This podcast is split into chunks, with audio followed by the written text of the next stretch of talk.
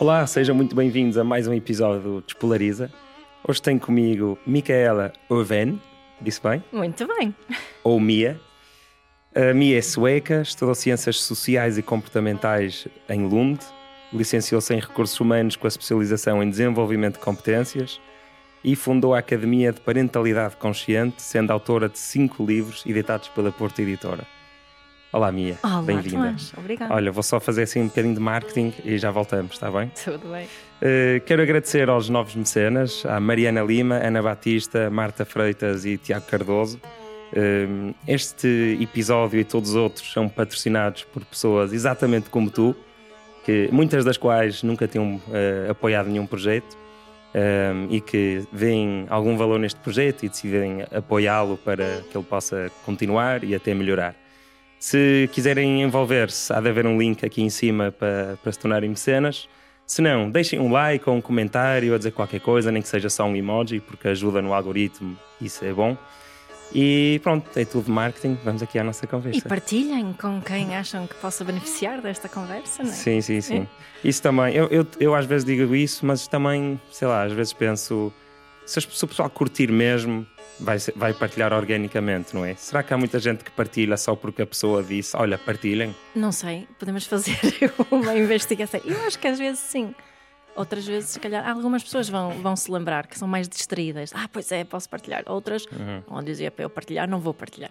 Pois, a minha é? também tem um podcast que é com o Pedro Vieira, que já Sim. esteve cá, que se chama Inspiração para uma vida mágica. Para uma vida mágica. Uhum. Eu já fui ao podcast. Pois já. E já. Foi, por acaso foi muito interessante. Sim. O Pedro ensinou-me assim algumas coisas que me ficaram para sempre, acho eu. Ainda Bom. bem e hoje vamos aprender ainda mais. uh, então, olha, vamos começar um bocadinho pela tua história pessoal. Hum. Como é que vieste parar a Portugal? Uh, o que é que veio primeiro na tua vida? O mindfulness, a parentalidade? Conta-nos um bocado a tua história. Então, uh, a minha vida. Olha, mencionaste o Pedro. O Pedro é o responsável pela, pela minha vinda a Portugal. Nós conhecemos-nos em 98. Olha, faz 25 anos este mês. No uh, pavilhão da Suécia da Expo 98? não, por acaso fomos lá depois, mas não. Fizemos Erasmus na, na Irlanda, no Trinity College em Dublin. Hum. Estudamos lá e conhecemos-nos lá.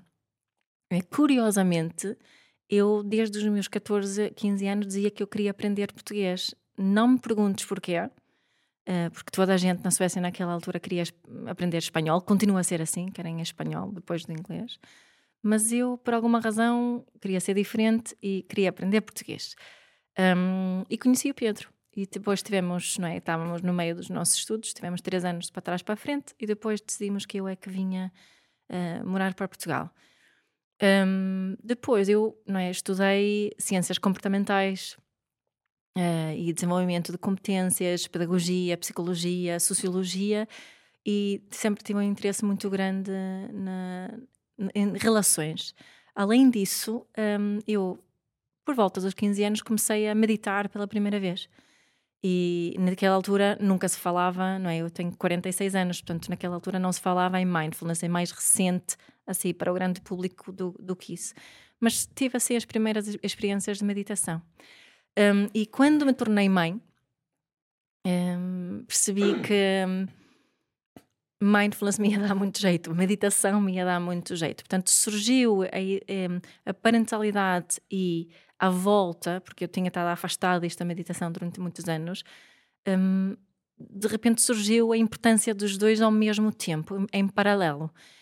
E, e mais tarde, quando comecei a escrever mais sobre isso uh, e, e, pensar ainda mais sobre isto da, da parentalidade, um, por um lado, e meditação por outro, percebi que olha, posso juntar os dois. E aí é que nasce, no fundo, a parentalidade consciente inicialmente.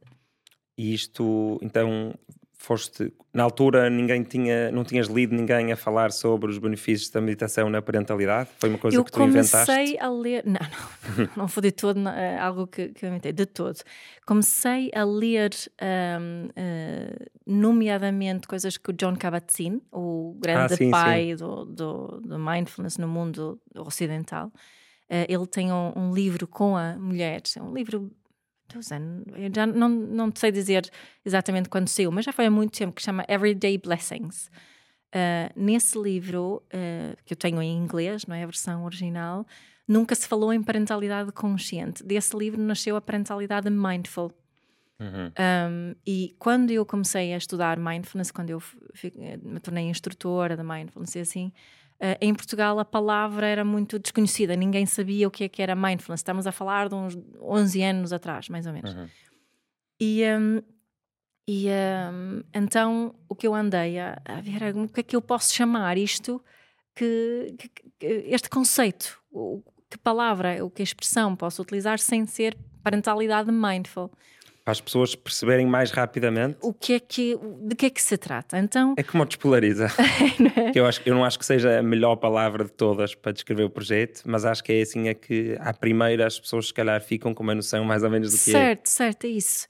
E, e sabes que eu acho que a parentalidade consciente tem tudo a ver com despolarização. Uh, talvez depois podemos falar sim, mais sim. sobre isso.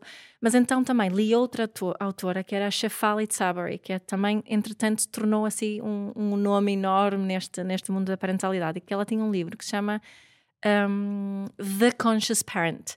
Ela também não falava em parentalidade consciente, mas era uh, o pai ou a mãe consciente.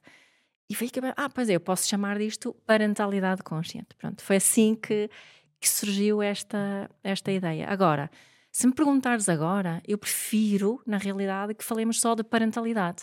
Mas isso é o meu sonho de que isto que eu acredito que, é a parentalidade consciente, que possa ser a nova parentalidade tradicional, digamos assim. Pois, engraçado. Se calhar mais coisas na, na vida, na cultura, que inicialmente eram, imagina, imagina um homem que não bate ao marido, uhum. uh, ser um marido consciente, mas sim. hoje em dia é só um marido, um homem, sim, não é? Sim, Já não precisamos do adjetivo. Não, não, não, pois, não pois. nada disso, nada disso. E, e, vemos essa evolução que é bastante natural. E, e, e sabes, eu como eh, eu sou sueca, o meu pai é sueco, a minha mãe é montenegrina, não é que, que ela cresceu um, eh, nos Balcãs, não é? na é? Jugoslávia.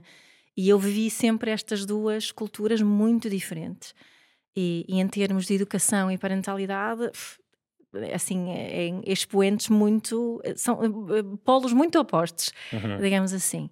E, e depois a experiência aqui também em, em Portugal. E, e acho que esta esta visão antropológica também da, da parentalidade ajuda-nos a ver o desenvolvimento, porque eu eu há, há 10, 11 anos trabalho com isto profissionalmente em, em, Portugal. Sou mãe em Portugal há quase 19 anos e, e, eu vejo uma evolução e vejo uma evolução para aquilo que era mais a minha infância, sabes? Uh, portanto, então achas que Portugal está atrasado é, em relação é, à Suécia? Sim, eu, eu, eu vou dizer que sim, porque acho, acho mesmo, mas é um sim com carinho, sabes? Não é um sim, sim julgador. Sim, não cancelem a minha Não, exato. Não, é, é um sim com, com muito carinho e eu costumo dizer que em Portugal as coisas, e não só na parentalidade, continuam a melhorar comparado com aquilo que eu estava habituada. Uhum. É? E temos um, por acaso, temos exatamente sobre este tema uma pergunta do mecenas, que é o Bernardo Alba, que perguntou se existem dados no que toca ao estado da parentalidade em Portugal e se dá para comparar com outros países e se sim, eh, não é? Que, como é que se mede isso? É muito difícil medir e não existe assim nada muito. Porque para mim, parentalidade é sobre eh, relação. E é difícil medir, não é? Relação. Uhum. Nós queremos medir muito, talvez possamos uh, medir a, a, criminalidade juvenil, ou podemos.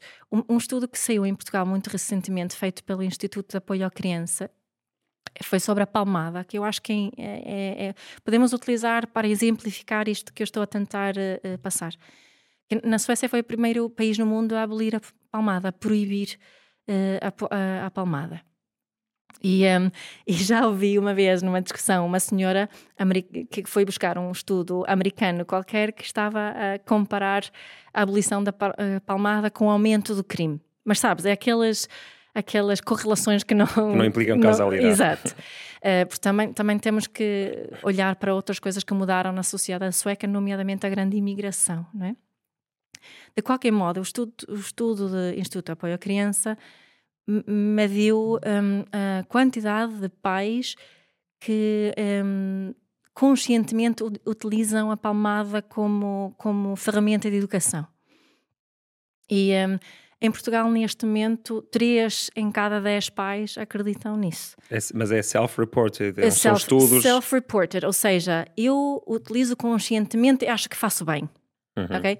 Não mede aqueles que também usam e escondem, ou aqueles que têm é. vergonha de o fazer, ou aqueles que às vezes fazem e sabem que não é o que querem fazer, que são muitos também. Mas, mas eu achei, muitas pessoas ficaram muito muito um, horrorizadas. Três em cada dez, não sei o quê. E eu vou-te dizer, olha, eu acho que isso é um progresso, isso é até menos do que eu achava.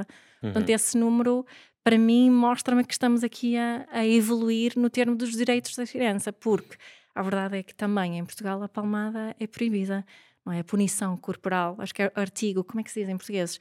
O, o centésimo, o, artigo 152 do, da, do Código Penal proíbe uh, castigos corporais. Embora isso em Portugal às vezes seja. Uh, depende muito da interpretação do, do, e os valores do próprio juiz, a forma como uh, há aqui essa aplicação.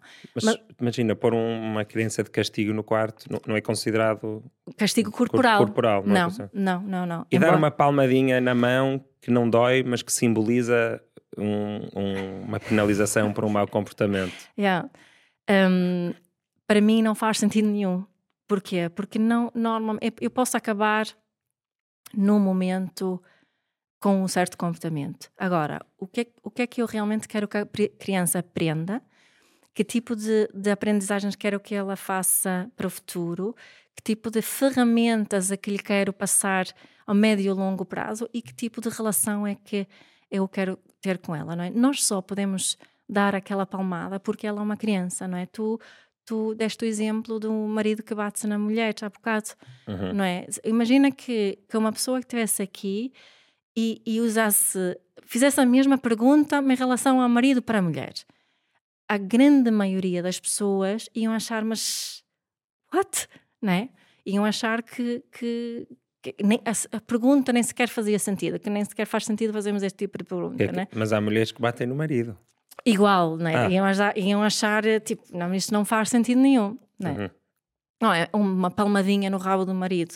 Ou, ou... ah, já hum, percebi, ok, palmadinha, sim. Sim, não íamos estar aqui a, sequer a fazer, fazer a, a, pergunta. Em Portugal, continuamos a fazer esta, esta pergunta e a discutir em que situações é que se pode bater ou não, se é com força ou não, se é na fralda ou se é na mão, ou se é, uhum. não é? E tentamos uh, diferenciar violência da palmada, Enquanto se tu fores para os países nórdicos, nós não vamos ter esta conversa. Uhum. Tipo, é, é, nem sequer existe, se tu fizeres uma lista de ferramentas de educação, ninguém vai colocar esta, esta uhum. ferramenta, entre aspas, nessa lista, porque essa discussão já foi, já é. foi, não é? Aliás, eu, eu, vou mostrar um livro que, ah, que eu trouxe, que é, este livro chama-se Não Existem Crianças Más, de Finzinha e Lacabon.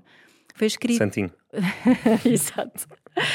Não existem crianças más. E este, este, livro foi escrito durante a Segunda Guerra Mundial uh, por, por uh, duas pessoas, sociólogo e, e, psicóloga, que tinham. Posso ver? Podes, claro. Que tinham um. um Juntaram-se durante a Segunda Guerra Mundial na, na Suécia, em Estocolmo, com outros, outras pessoas da mesma área, para falarem sobre os porquês um, da Segunda Guerra Mundial e do Holocausto. Estes, os autores até são da. Têm nomes de judeus. Yeah, exato. Uhum. Portanto, a Suécia era neutra durante a, durante a guerra e recebeu muitos refugiados, e, e entre esses refugiados estavam estas. estas estes são suecos, mas tinha outros. Uh, outros colegas e, e, eles falavam sobre isso porque que, como é que era possível né? Estas, estes jovens alemães de, de boas famílias de boa educação como é que era possível eles cometerem aqueles crimes de, de guerra a todos? Não é? como, como, como é que era possível tratarem outros seres humanos da, daquela forma? E, e, eles então chegaram à conclusão que tinha muito a ver com a cultura da obediência, não é? Que se eu obedeço, não sou responsável, assim, muito resumidamente. Uhum. O que eu acho curioso com este livro, este li livro saiu em 1946, já há bastante tempo, não é? Uhum. E, um, e tem isso, eu, é, podia ser escrito hoje porque as dúvidas dos pais são praticamente as mesmas, um, principalmente se, se falarmos sobre a palmada e Portugal e não na Suécia. aqui um, um, um, capítulo que é sobre, precisamente sobre, sobre a palmada e, e começa, é? a primeira frase é, um, é difícil entender que ainda se tem essa discussão se se deve bater ou não. É? Porque estes autores são uhum. super alinhados com aquilo que eu tenho, tento uh, é? passar, é que a violência física, a violência tam verbal também não, mas a violência física não cabe em qualquer tipo de relação saudável, é? Uhum. Sendo entre dois adultos ou entre adulto e, e criança. E eu acho muito curioso que este livro foi escrito em 1946 e começa com uma frase que muitas vezes me apetece dizer a mim aqui. Não acredito que estamos outra vez a ter esta conversa. Mas siga a ter, porque eu tenho que, tenho que fazer um bocado de advogado diabo claro, também. Claro. Imagina, eu levei uh, palmadas. Ai, e... não, não, não, mas não vais por aí. Não, não, eh, mas pronto, isto se calhar é uma coisa yeah. que muitas pessoas Sim, sentem. Eu então, sei. Uh, eu gosto de quem eu sou e sou uma pessoa que, yeah. que, que, acho que até sou confiante e acho que tive um desenvolvimento, tive muito amor mesmo, claro. recebi muito amor. Sim, um, ehm, então, se calhar podia ser ainda melhor se não tivesse levado palmadas. Não, não a, a, questão é há muita investigação científica à volta das palmadas, incluindo a Sociedade Americana de Pediatria, falam muito disso e, e está, estão claramente um, uh, eh, querem a total abstenção de qualquer tipo de, de, violência. E nós não nos tornamos boas pessoas por causa das palmadas, é mais apesar de. Uhum. Não é? Eu não, não sei se tu serias melhor ou pior pessoa. Sei que as palmadas não têm, provavelmente, porque tu tinhas um buffer, muito buffer de, de amor, de outras coisas, compensou um, os possíveis efeitos nocivos da, da palmada. Faz sentido o que estou a dizer? Ah, sim, faz. Não é? Tens este buffer, nem toda a gente tem essa buffer. Portanto, se nós, nós não, como nós vivemos em, em sociedade, nós, nós não podemos dizer, ah, esses pais podem bater de vez em quando, aqueles não. Uhum. É? Se derem um beijinho antes e a seguir. Certo, exato. Se dizerem amo-te muito ou não. Mas não é? Portanto, mais vale, como há outras, um, outras formas de, de educarmos, e nos relacionarmos acima de tudo. E como sabemos, no fundo, assim, resumidamente da ciência, o que podemos dizer é que nós sabemos que a palmada não faz bem.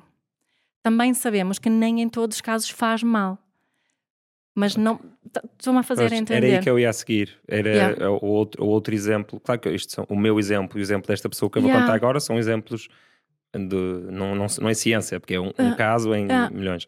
Mas eu, eu, conheço uma pessoa que o pai nunca lhe bateu, uhum. sempre foi super uh, mindful, consciente, uhum. tudo isso. Uhum. Mas houve um momento, ali no fim da, da adolescência, em que levou um estalo que diz que foi um estalo que pode lhe ter salvo a vida. Salvo a vida? Sim, salvou-lhe hum. a vida pronto, de, estava a ir num caminho que, que podia levar a, a, uhum. a pronto, a coisas uhum. muito más. Uhum. E, e pronto, não é? Nunca vamos saber se, qual é que teria sido a outra linha temporal, mas tu, pronto, ainda nessa linha que tu disseste que uh, em, em média palmada é má e, e, e, pode denegrir a relação, não é? Numa relação amorosa não existe lugar para a uhum. violência, tudo isso, mas Ok, pode haver outliers de palmadas que até funcionaram bem? Sim, sim, é, pode haver outliers de um marido uma mulher que até a mulher também disse sim, sim, aquela palmada fez-me bem porque fez-me pensar naquilo na minha vida, não é? Uhum. E pode ser verdade. Pode ser verdade. Uhum. Uhum. Reages da mesma forma. Se ages da mesma Se forma. Se reages da mesma forma. Eu? Sim. Se dou palmadas? Não, não. Imagina se eu estivesse aqui a dizer-te: Ah, sabes, é o meu marido, ele bate-me às vezes, mas até me faz bem, porque faz-me pensar nas coisas. Pois, eu se calhar dir-te-ia, não aqui em frente às câmaras, mas depois de filmarmos, dir-te-ia: Olha, mas pensa. Precisas de ajuda. Sim, é? ou, ou pá, desculpa estar-me a meter na hum, tua vida. Uh, não, se, se, calhar só diria se, se te abrisse a isso, mas nesse cenário dir-te-ia: pá, pensa bem nisso, pensa pois. se se, se, é. isso. E é aí é? que reside a diferença, é a forma como nós olhamos de forma diferente uh, para a criança comparada com o adulto. E efetivamente há muitas diferenças, nomeadamente a experiência de vida. Mas se nós sabemos que eu posso ensinar uma criança sobre uh, uma vida saudável ou uma vida onde ela é, é, se sente bem, tem uma autoestima saudável e também trata as outras pessoas bem de forma respeitadora e responsável, sem qualquer tipo de palmada, porque continuar a defender a palmada?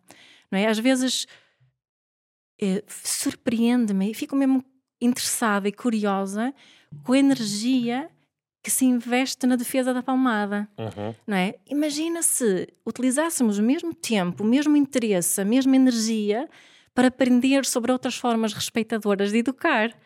Claro, sim, sim. É? Então vamos a isso. Vamos, vamos, Diz-me, eh, numa situação tipicamente de, de palmada, não, não, não de um pai ou de uma mãe que esteja sempre a dar palmadas, ou seja, numa situação limite em que uma pessoa que dá poucas palmadas daria uma palmada, o que é que podemos fazer em vez da palmada?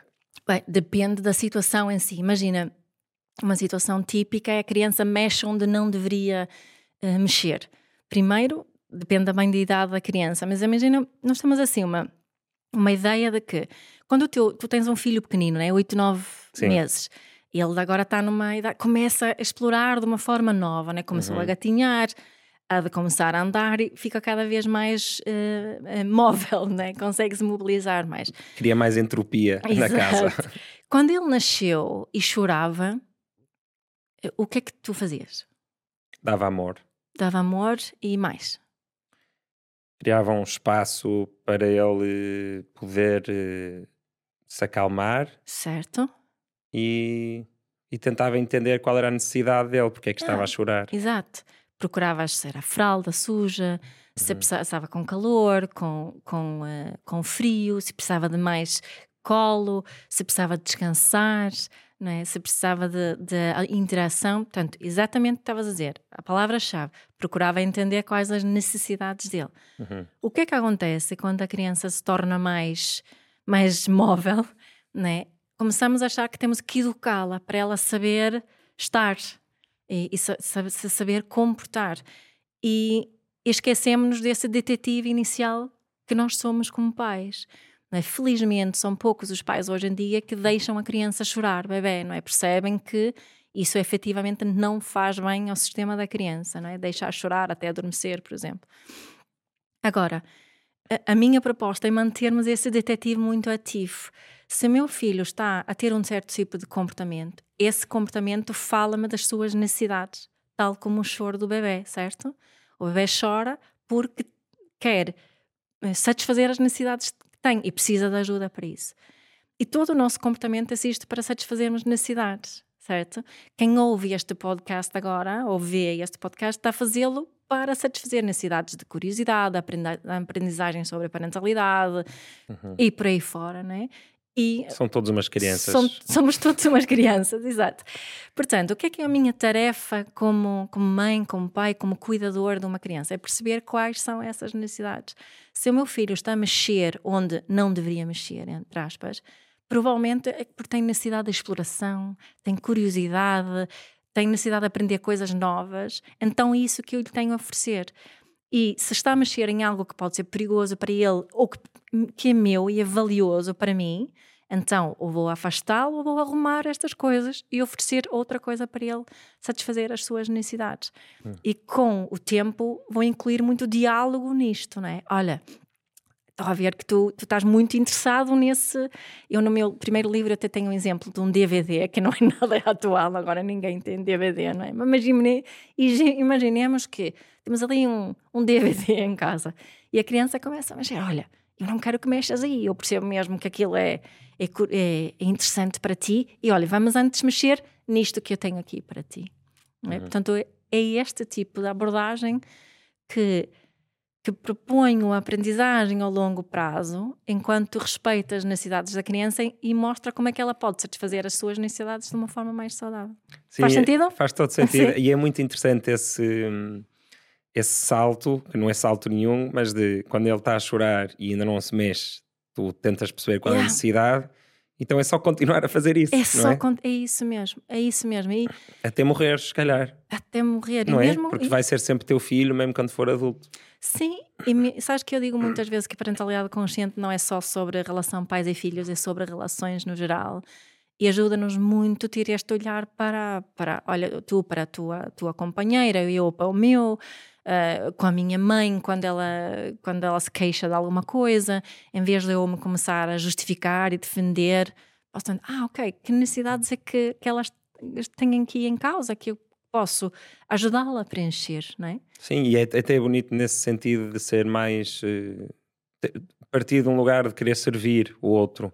Sim. servir as necessidades Sim. do outro. E Ou no máximo, as pessoas podem ter necessidades absurdas e estranhas e até perniciosas, mas pelo menos reconhecer que existe uma sim, necessidade. Sim, e também, sabes, uma coisa que é muito importante é de não nos esquecermos a nós próprios neste, neste processo. Portanto, utilizando o exemplo da criança que mexe ali, eu tenho a necessidade de manter a criança segura, mas também o meu DVD seguro e, uhum. e, intacto. Também tenho essa necessidade e eu posso dizer isso. Olha, eu não quero que tu mexas aí, este, este é meu e, e preciso ter muito cuidado e saber mexer.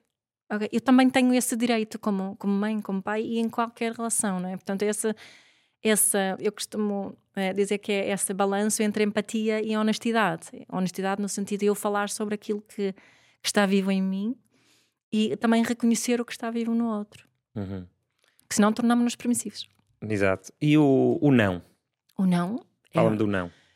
Bom, o não, é, normalmente por detrás de um não está um sim a outra coisa.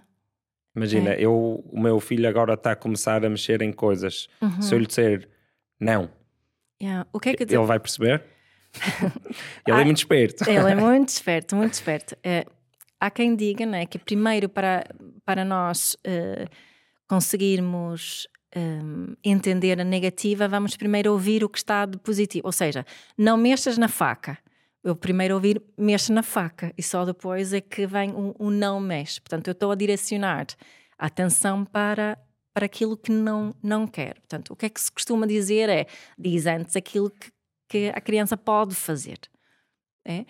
E, e, isso, isso faz sentido. Olha, um, posso dizer, este livro não, mas este é teu, este podes mexer.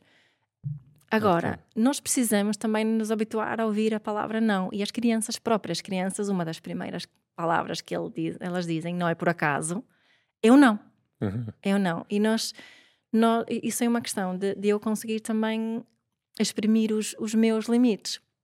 E para mim, como, como mãe, eu preciso dizer nãos verdadeiros, honestos e congruentes e, e, não aqueles nãos que a Mia diz que eu acho, acha que eu devia dizer, ou o pediatra, ou a minha mãe. Não é? as, as crianças não precisam de ouvir mais nãos, que eu, algo que soube muitas vezes. Hum. Precisam é de ouvir nãos congruentes, verdadeiros. Não é? Porque quando eu digo que não a ti, em princípio estou a dizer que sim a mim. É? Em Como sim assim? minhas, minhas necessidades. Portanto, Mas, ah, ok, não mexas nisso, é um sim porque eu porque não eu valorizo. aquilo. Sim, Bem, mas quando são muito bebês não consegues comunicar isso. Só não. consegues dizer o não. So, sim, mas se, quanto mais cedo eles não conseguem com, com, entender tudo, mas vão entendendo e vão aprendendo. Portanto, é muito valioso. Nós, desde cedo, falamos sobre emoções e necessidades e, e ter as palavras para eles, para eles também, depois poderem fazer o mesmo. Né? Uhum. Portanto, não serve de muito só dizer não neste, neste, o redirecionar para outra coisa que podem fazer quando são tão pequeninos pro, provavelmente é mais eficaz e, uhum. e também a exploração sobre supervisão muitas vezes é melhor do que um não é? exploração sobre, sobre a supervisão, não é? Às vezes a criança uh, uh, satisfazer a sua curiosidade sobre supervisão é melhor do que só dizer que não. Ah, já percebi. É? Ou seja, pegar no objeto que ela quer sentir Sim, a textura, exato. imagina, e com ela sentir. Exatamente. Mas depois aí, se calhar fica mais difícil o não, porque já deixou de ser uma coisa proibida. Já teve, se calhar fica com a memória que já teve com aquilo na mão, então acha que pode ir brincar com aquilo. Normalmente ao contrário, porque ela já não tem interesse. Okay. A outra coisa que vai ter interesse, ok, já sei o que é isto, já me deixaram, já não preciso de, de lutar para eh, conseguir ter aquilo. Pois. Normalmente é isso que, que, acontece. E se for algo mesmo valioso, mais vale arrumar, digo já. claro. Sim. Imagina que tens uma lareira, ou seja, uma coisa que não podes, não é nada tão fixe como uma lareira, não é? Para um yeah. bebê, imagina ver um fogo. Uhum. E, Bom exemplo. E não, é, não, não consegues substituir muito bem o, o, a curiosidade da lareira, mas é uma coisa em que ele se pode queimar. É, tens que arranjar aquelas proteções à frente. Pois, não há volta a dar, não- é é como uma piscina, tens que, não, é? não, Pois, não pois. vale a pena, é de- demasiado arriscado confiares a dizeres que não, a dar uma palmada, que chegue. é? Ok. É- aí temos mesmo que proteger e assegurar o espaço seguro. Uhum. Então vamos continuar aqui no negativo. Depois vamos para lá das recompensas, mas continuando na parte foi palmadas, não, Uhum. eh, dar um castigo. O que, é que, o que é que pensas sobre dar um castigo? Depende. Tipo, vais para o teu quarto agora pensar um bocadinho sobre o que Yeah. fizeste. Depende, depende. Qual é a tua intenção em fazer isso?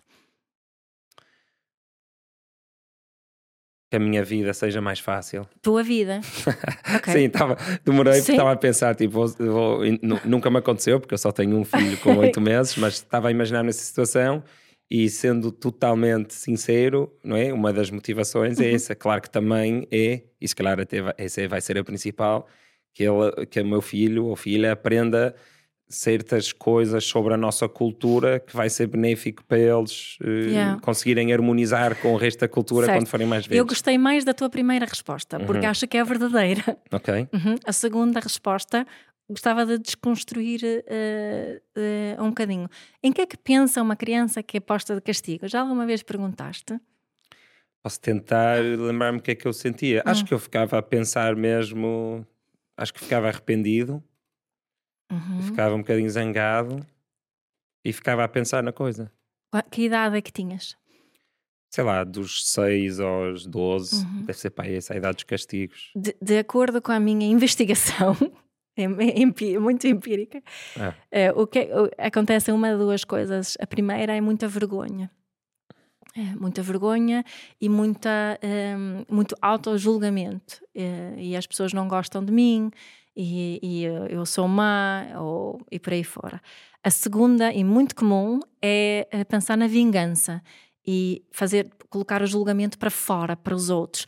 A minha mãe é, é horrível, não gosto nada do meu pai, esta professora é não sei quê. Portanto, em, em nenhuma destas situações a criança aprende realmente sobre eh, como assumir responsabilidade, ser honesto, ser empático, que costumam ser eh, coisas que, que as pessoas querem, não é? E não é por acaso que eu pergunto qual é a intenção, porque isto é uma das coisas mais importantes na parentalidade. Nós percebemos, mas qual é a intenção daquilo que, que eu faço? Então, as pessoas dizem muitas vezes precisamente estas palavras que eu disse: Ai, quero que o meu filho desenvolva empatia, que seja honesto, ah, que seja responsável e que seja respeitador.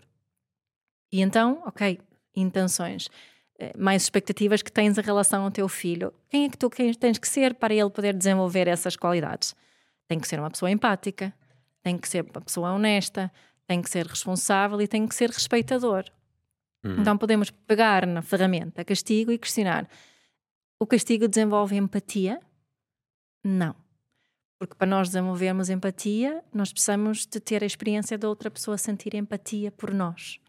Ok? Mas espera aí, deixa só interromper. Sim. Se eu tivesse feito uma maldade a alguém Uhum, e o meu pai me disser: Olha, estás a ver, ficou a chorar, uhum. quero que vás para o teu quarto agora, não Sim. podes sair até a hora de jantar Sim. e pensar no que fizeste. Sim. Claro que vai ter, vai, isso vai, vai criar em mim um sentimento de culpa, Aham. mas se calhar não vejo como sendo assim tão mau quanto isso. Depende de quantas vezes é que acontece e depende Hum. como é que tu queres que a criança aprenda sobre empatia. Se ela desenvolve. Isso, isso, esse- isso não, efetivamente, não desenvolve empatia. Mas concordas que a culpa não é sempre uma coisa má, é uma coisa útil até. Hum, Não tiveste momentos na tua infância em que fizeste uma coisa e foi o sentimento de culpa que meio que te gui- guiou? O, o que é que normalmente acontece com, com a culpa? É que culpa e vergonha vêm muitas vezes de mãos dadas e muitas vezes são paralisadores. Eu prefiro hum, não promover culpa, mas procurar que os meus filhos assumam responsabilidade por aquilo que fazem. Uhum. Ok? Que é muito porque hum, a culpa nem sempre implica ação. E, e para eu para eu deixar de sentir culpa, eu preciso de agir, eu preciso de assumir responsabilidade por aquilo que eu fiz. E o que é que nós notamos que, que crianças na escola que ficam ficam de castigo são diferentes todos os dias ou são as mesmas todos os dias? Pois, já percebi onde é que vais. Uma, uma criança que estão sempre a meter de castigo, não, já não, não, já não é, tem. Não tem, e, e, ela normalmente desenvolve uma autoestima muito, muito frágil e tem uma de duas formas de agir no dia a dia. Ou é muito, é, culpabiliza muito para dentro, não é? Eu é que sou má, ou mete tudo para fora e, e culpabiliza os outros e torna-se mais agressiva e revoltada. Né? Ambas as coisas não são, não são saudáveis para, para ninguém. Portanto, se nós queremos desenvolver empatia, honestidade, responsabilidade, respeito, respeito que não seja respeito por medo? Uhum. né? por medo de ficar de castigo ou por medo das pessoas, então temos de dialogar, temos que falar sobre aquilo que sentimos e aquilo que, que precisamos. E eu, eu, como adulta, preciso de ajudar a criança a aprender isso sobre si para ela poder, em vez de fazer aquilo que ela fez, que resultou num castigo, ela poder dizer o que sente e o que precisa. E também preciso dizer o que eu sinto e preciso. Eu, uma, uma vez, eu posso dar assim um exemplo como é que isso pode ser para uma criança. Tu disseste assim, 6, 7 anos, não é? Uhum. O meu filho mais novo, ele tinha 5, 6 anos. E nós estávamos a fazer geocaching. Sabes aquele, um, no telemóvel tens aquelas apps tipo GPS, e vais à procura de uma caixa de tesouro que alguém ah, colocou em algum lado. Nós estamos na Suécia, por detrás da casa dos meus pais tem uma grande floresta. E nós, eu e os meus dois rapazes, a minha filha não, estávamos lá com o telemóvel a andar à volta e chegamos a uma árvore e supostamente um, o tesouro era para estar ali. E andamos ali à volta, procura, para cima, para baixo, nunca mais encontrávamos aquele tesouro seguramente 20 minutos no mesmo ali no, na, na, periferia dessa, dessa árvore. De repente, meu filho mais novo põe-me assim a mão no braço e diz: Oh, mamã, eu sei que tu estás muito entusiasmada. Eu sei que tu queres muito encontrar aquela caixa, mas eu estou farto e quero ir para casa. Digo eu, que alternativa é que tem uma criança com 5 anos que não tem essa linguagem? provavelmente isto é uma bosta, isto é muito chato, quero ir para casa, eu não queria ir fazer isto, eu sou o que quero, nunca faço o que eu quero. Né? Isso seria a alternativa sem esta, esta abordagem, que depois ia resultar em eu ficar chateada com ele, né? estou aqui a tentar inventar coisas boas para brincarmos e para fazermos, és um ingrato, não sei, estás a perceber o, o desenrolar da coisa. Mas e se ele tivesse dito só, mãe, quero ir para casa? Sim, também podia ter dito isso. Só que para mim e a nossa relação é muito mais valioso ele reconhecer o que eu estava a sentir, não é? Tu podes imaginar claro, o que sim, eu senti. Sim. Eu sei que estás muito. Porque eu estava mesmo entusiasmada, percebes? Ele, eu senti-me vista. E, e, isso é fundamental para a minha vontade e o meu desejo de contribuir para o bem-estar dele e a minha vontade de colaborar com ele. Isso é, é ouro. Não é? Uhum, sim, é lindo. Portanto, porque eu aí, naquele, naquele momento, obviamente, ok, vamos para casa. E agora vira ao contrário. Quando eu faço isso com ele, quando ele faz alguma coisa que eu não acho que está muito certa, e eu tiver essa abordagem por ele e pedir para ele fazer algo diferente, qual achas que é a probabilidade, sabendo que nós nascemos com uma, com uma grande necessidade de contribuir para o bem-estar do outro, é? aumenta exponencialmente. Uhum. Então é, é um hábito. Achas que vocês conseguiram criar um hábito de dentro da família as pessoas eh, estarem constantemente a reconhecer as necessidades uhum. uns dos outros? Um, isso não acontece sempre, por várias razões, não é? Porque nosso, os nossos sistemas nervosos estão, estão constantemente a ser influenciados por, por, uh, é? por várias vias e é preciso um autoconhecimento muito grande. E se dissesses que sim, eu não acreditava. sim. Não, agora, um, hum, o que eu costumo dizer é que no, no momento de, de, desconexão há sempre uma oportunidade de conexão a seguir. Uhum. Não é? E quando não, não podemos fazer esta é, ter este diálogo no momento. Ainda no, ainda no outro dia, o mesmo filho um, estava a ficar muito chateado comigo porque demorámos a sair de, de casa e, um, e era tudo mau. Não, que vamos chegar atrasados, e eu já disse isto, aquilo, e estávamos sentados no carro e eu também estava a ficar bem chateada. E, e falei assim um bocadinho mais alto e disse: Olha, estou farta disto. E depois pensei: Não, quero, quero agora quero reconectar a seguir. Hum. Eu que disse: Olha, isso é que o que estou a perceber é que tu queres chegar horas ao treino, isso? Sim, porque é a primeira vez que vais a este treino, a esta hora, neste dia. Sim. E precisas de um bocadinho de tempo para te ambientares e para te sentires seguro quando chegas lá. É isso? E ele: Sim, é exatamente isso. Ah, ok. Então, se calhar é isso que me devias ter dito antes. Né? Em vez de me chatear porque eu estava-me a atrasar, não sei o quê, se calhar se tu me dissesses que, oh mamã, é importante para mim chegar a horas porque sinto-me mais seguro, como é que achas que eu teria reagido? Agora estou a resumir uma conversa que era muito mais longa, Sim. não é? Mas isto está sempre presente. Mas ele, aqui interpretando da, da maneira pior possível, ele não poderia sentir isso como, pronto, ela está a continuar a dizer que isto foi minha culpa. Pela reação dele, eh, não, eu não disse de maneira nenhuma, eu disse que a culpa era dele. Eu sei, mas disseste, disseste, conheces as pessoas, disseste, olha, se tivesses dito desta maneira, se calhar tinha, tinha corrido, teria corrido melhor. O que achas, não é? O- se- Achas que. Achas sim, que? sim, Pois. sim, sim, sim. Pois, mas é- essas situações são mesmo complicadas e agora está a fazer mais sentido que tu disseste de isto da parentalidade consciente tem muito a ver com a relação consciente, porque eu imagino isso a poder acontecer Yeah, entre mim e a minha mulher, um atraso, um atrasa-se mais yeah. e, e, e- e então se calhar estava a pensar mais nessas dinâmicas porque é, é, é possível ser interpretado como olha, eu estou aqui para ti mas isto foi tua culpa na mesma percebes? Tipo, ter- Sim. dizer com amor uma coisa e com calma mas que depois Yeah, no fundo yeah, estás a continuar a dizer que Sim, e é, do- é mesmo muito importante isto que estás a- aqui a chamar a atenção, porque a diferença está também na minha intenção, não é? Porque se eu estiver ali com o meu filho, naquele momento, no carro, por exemplo, se a minha intenção for ter razão e mostrar-lhe que eu tenho razão, é muito diferente do que eu quero mesmo um momento de conexão e quero mesmo mostrar que te entendi e tenho também uma necessidade de ser compreendida. Pois, senão estás só a usar a tua superioridade intelectual de cons- conseguir construir melhores Yeah. palavras, ideias e teres uma forma calma para o convencer que foi culpa dele. Exato, exato. Que seria Isso- o oposto. Yeah, e- Ou seja, tem a ver com.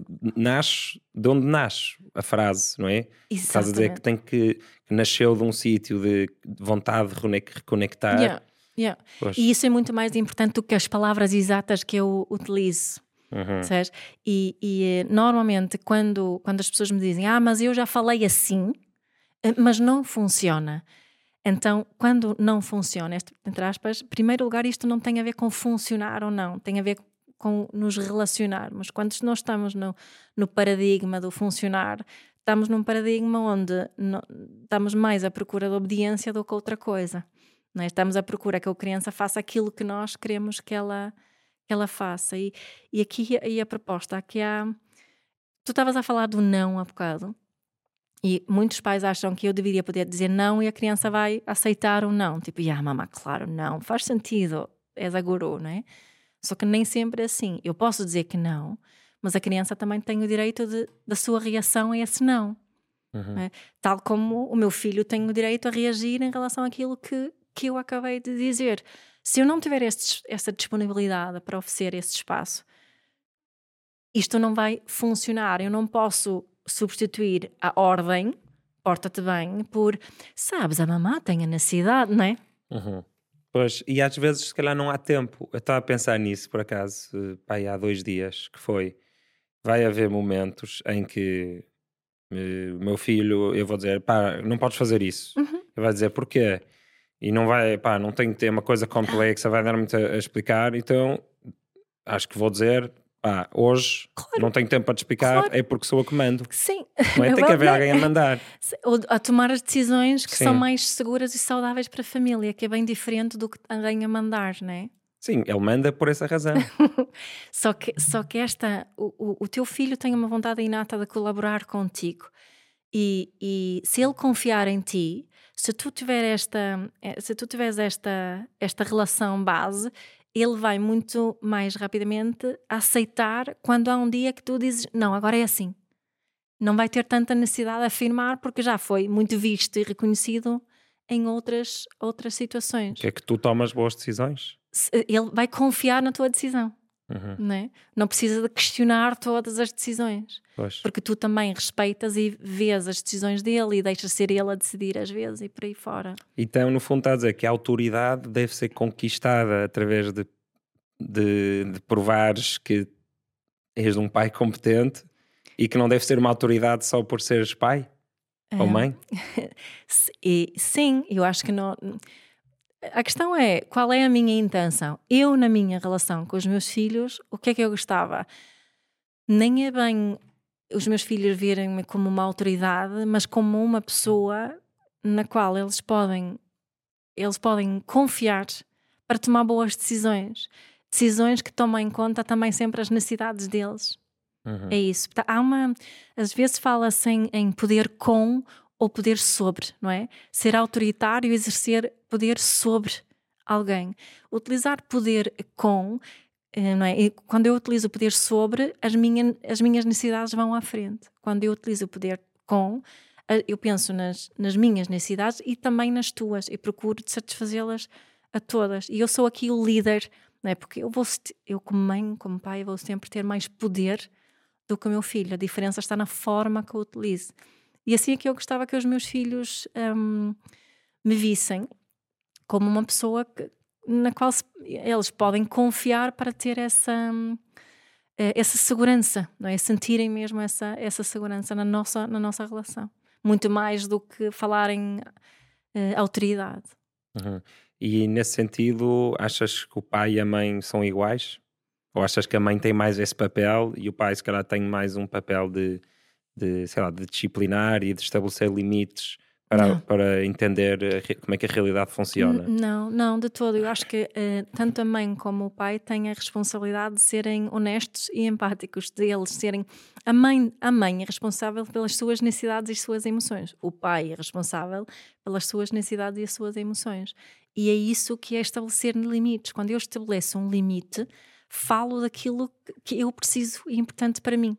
Ou, eventualmente, estou a, a, a estabelecer um limite porque a segurança física ou emocional está em causa do meu filho, mas isso é outra coisa, não é? Uhum. Mas em média, como os homens e as mulheres são, têm funções biológicas diferentes, uhum. antiquíssimas, e os nossos cérebros e os nossos corpos foram se adaptando para sermos perfeitos para estes papéis que desempenhávamos há 50 mil anos. Uhum. Pronto, que hoje em dia por muito que nós vivamos num tempo em que já não queremos que isso seja verdade, ainda é uhum. é verdade, não é? Um, achas que em média existem as mães têm um, um, papel e os pais outro ou certas funções? Sabes qual é o que eu acho que é, para mim a principal causa problemática com essa comparação essa é que também há muitos muitos anos vivíamos mais em comunidade não uhum. era só a mãe e o pai uhum. que eles estavam a educar, era, era não é? a aldeia mães, toda. Era, havia muitas mães e muitos pais. Portanto, acho que não, não me faz tanto sentido fazer essa. Acho que cada pai, cada mãe tem as suas coisas para ensinar aos seus filhos. E o mais hum. importante, ao meu ver, é que saibam quem são.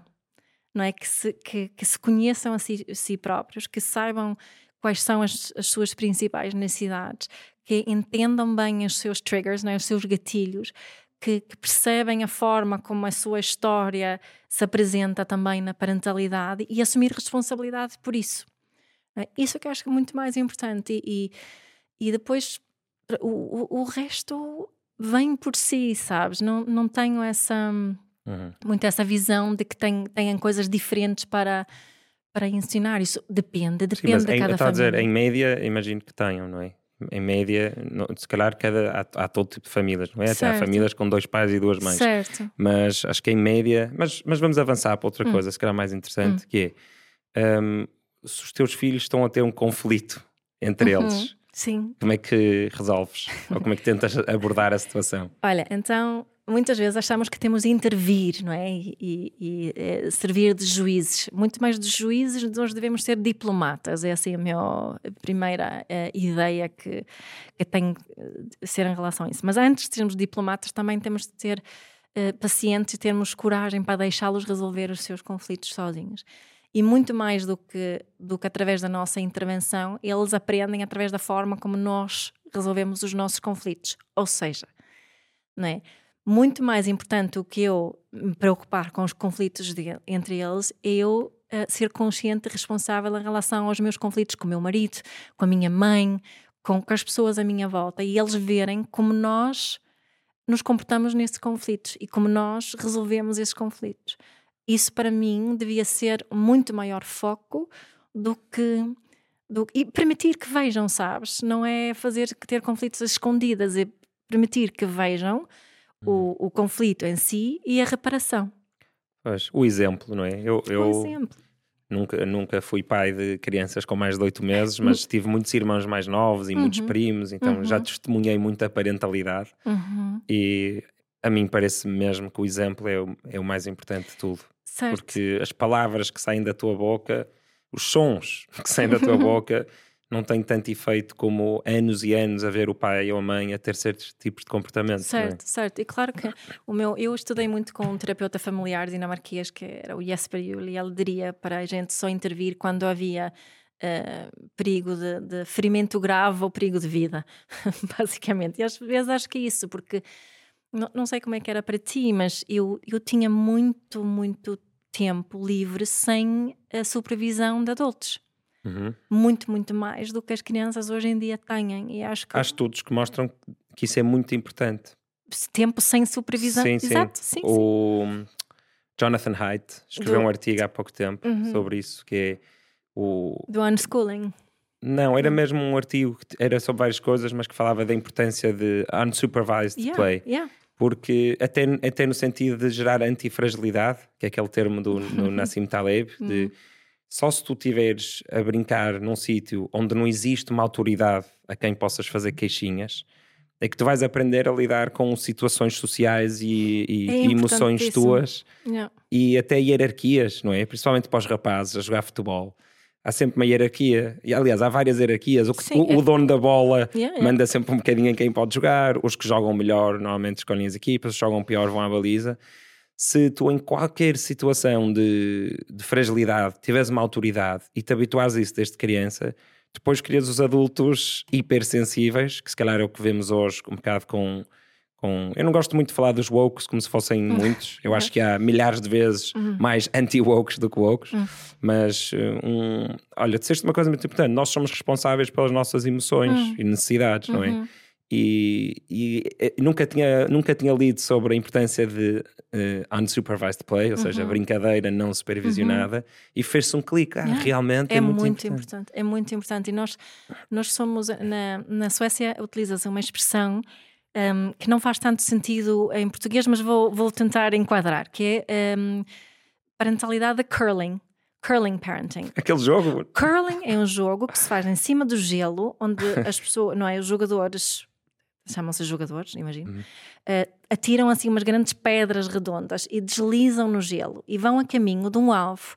Só que há também outros jogadores que um, ehm, têm vassouras e vassouram o gelo para o, a pedra de curling deslizar assim uh, tranquilamente em direção ao alvo. Uhum. E hoje em dia temos muitos pais curling que jogam curling com os filhos que deslizam muito o, o, caminho à frente dos filhos, tanto em relação, estão sempre a salvá-los de sofrimento, de frustração, de, de dor, não é? Estão sempre a protegê-los, mas também estão sempre a, retirar todos os obstáculos à sua frente, não é? Eu, eu trabalhei durante uns anos, quando eu vim para Portugal, trabalhei nos, em recursos humanos numa, numa grande multinacional sueca e fazia muito recrutamento. Eu tinha pais que ligavam em nome dos filhos a perguntar como é que estava o processo de recrutamento para um jovem que tinha 20 anos. Uhum. E eu tive que informar estes pais que esse telefonema não está a ajudar o processo do seu filho, não é? Pois, indica qualquer coisa. Indica qualquer coisa. Mas calhar. só para terem uma ideia de que. E, e parentalidade consciente não é livrar o meu filho de todo o sofrimento, de todos os desafios, de, de, de, não é? de, de, de, de todo, todas as emoções que desafiam. É? Nada disso. Nós não somos salvadores dos nossos filhos.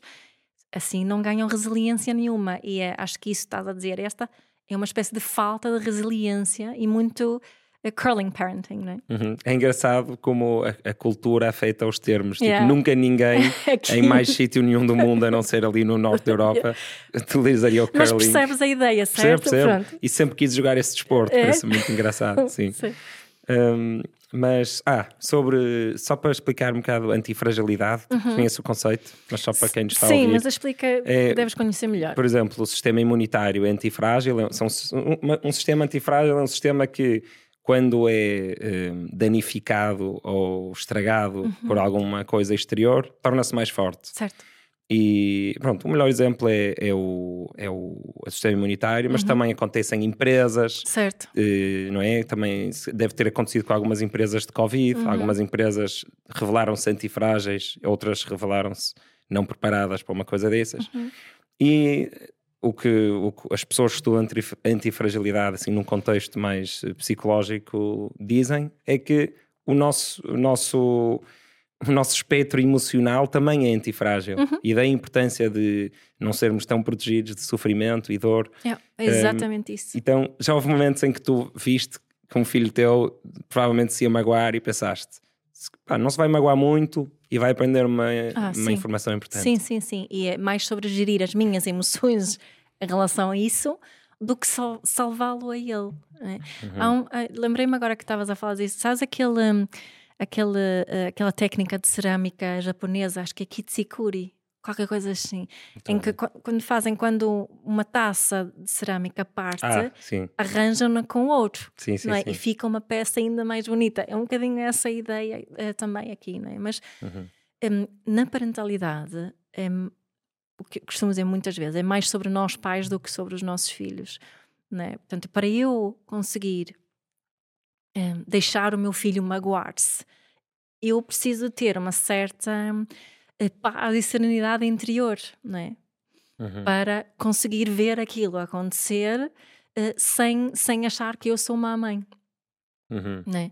Um, mas é, é, é efetivamente um, um, é uma questão de autocontrole muitas vezes e, e, e depois disso só não é só quando a criança é, é pequenina, não é? Isso é quando tem o primeiro namorado pois e é quando sofre o primeiro heartbreak, não é? Ui, aí é que aí é que como é que salvas? Uhum. Não, é? não salvas, não salvas, ofereces espaço, ofereces espaço para o, o, sofrimento da, da criança e nesse espaço ganhas até lá, acho eu, ganhas a resiliência que é o antídoto dessa fragilidade que, que falas. Uhum. Porque senão depois as pessoas chegam à idade adulta, imagina, fazem aquele percurso típico do gero aos 23, que é das escolas e das universidades e dos uhum. cursos, e depois vão para, o, vão para um ambiente de trabalho e nunca tiveram de lidar com muita adversidade, estás a ver? Foi sempre com a escovinha do cabelinho é à frente. Depois de repente não sabem, não, não conseguem não. lidar com, com um chefe exigente e que exige competência, exige trabalho. Ou é. Uhum. Eu, eu, um, eu uh, adotei quatro valores para a parentalidade consciente que eu aprendi com o Jesper o tal terapeuta. Ele é o igual valor. Igual valor quer dizer que aquilo que eu sinto, aquilo que eu preciso, aquilo que eu acredito tem o mesmo valor que aquilo que tu sentes, acreditas e pensas, uh, mesmo valor intrínseco. Não quer dizer que temos o direito de fazer o que queremos, mas quer dizer que temos o direito de exprimir aquilo que está vivo em nós, não é? Uhum. E que isso tem o mesmo valor. Pois, é, é extrínseco não, porque tu podes ter uma ideia que está objetivamente errada. E, e que ob objetivamente magoa os outros, por uhum, exemplo, okay. não é? Mas a experiência subjetiva de ter essa ideia é tão válida como a minha experiência exato, subjetiva. Exato, exato. Depois uhum. temos uma sociedade em que temos uhum. que viver e temos certos comportamentos que são aceitáveis ou não. Isso é outra coisa, uhum. mas estamos a fa falar daquilo que está vivo em mim. E quando vamos uh, até as emoções e as necessidades, todos partilhamos os mesmos. É? São universais e humanas, portanto, não há assim grande diferença uh, nesse âmbito. Depois temos a autenticidade, a minha capacidade de eu me exprimir quem sou, sem, sem máscaras e sem, sem tentar esconder ou sem tentar agir de acordo com as expectativas dos outros. Estás a fazer um ótimo trabalho. Obrigada. Depois temos o respeito pela integridade, né? e, e eu saber respeitar aquilo que tu és. É? Uhum. Aquilo que um, tratar-te com igual valor, no fundo. E depois, o último, é a responsabilidade pessoal, que tem a ver com aquilo que, que estávamos a dizer há bocado, de eu assumir, saber assumir responsabilidade pelas minhas emoções e minhas necessidades e também pelo meu próprio um, comportamento. É? E na, os, os, curling parents, né? é neste tipo de parentalidade que eu vejo muito por aí, os pais não estão a deixar as crianças assumir responsabilidade pessoal. Receber, deixar uma criança assumir responsabilidade pessoal eh, começa com coisas simples como um, a roupa que quer vestir, eh, a quantidade de comida que quer comer, é? daquela comida, não é? A responsabilidade dos pais a servir a comida, a responsabilidade da criança é comer. Só que há aqui um, um, um processo em que, de repente, os pais, ou nomeadamente a mãe, assumem responsabilidade pela, pela quantidade de comida e o que é que a criança come.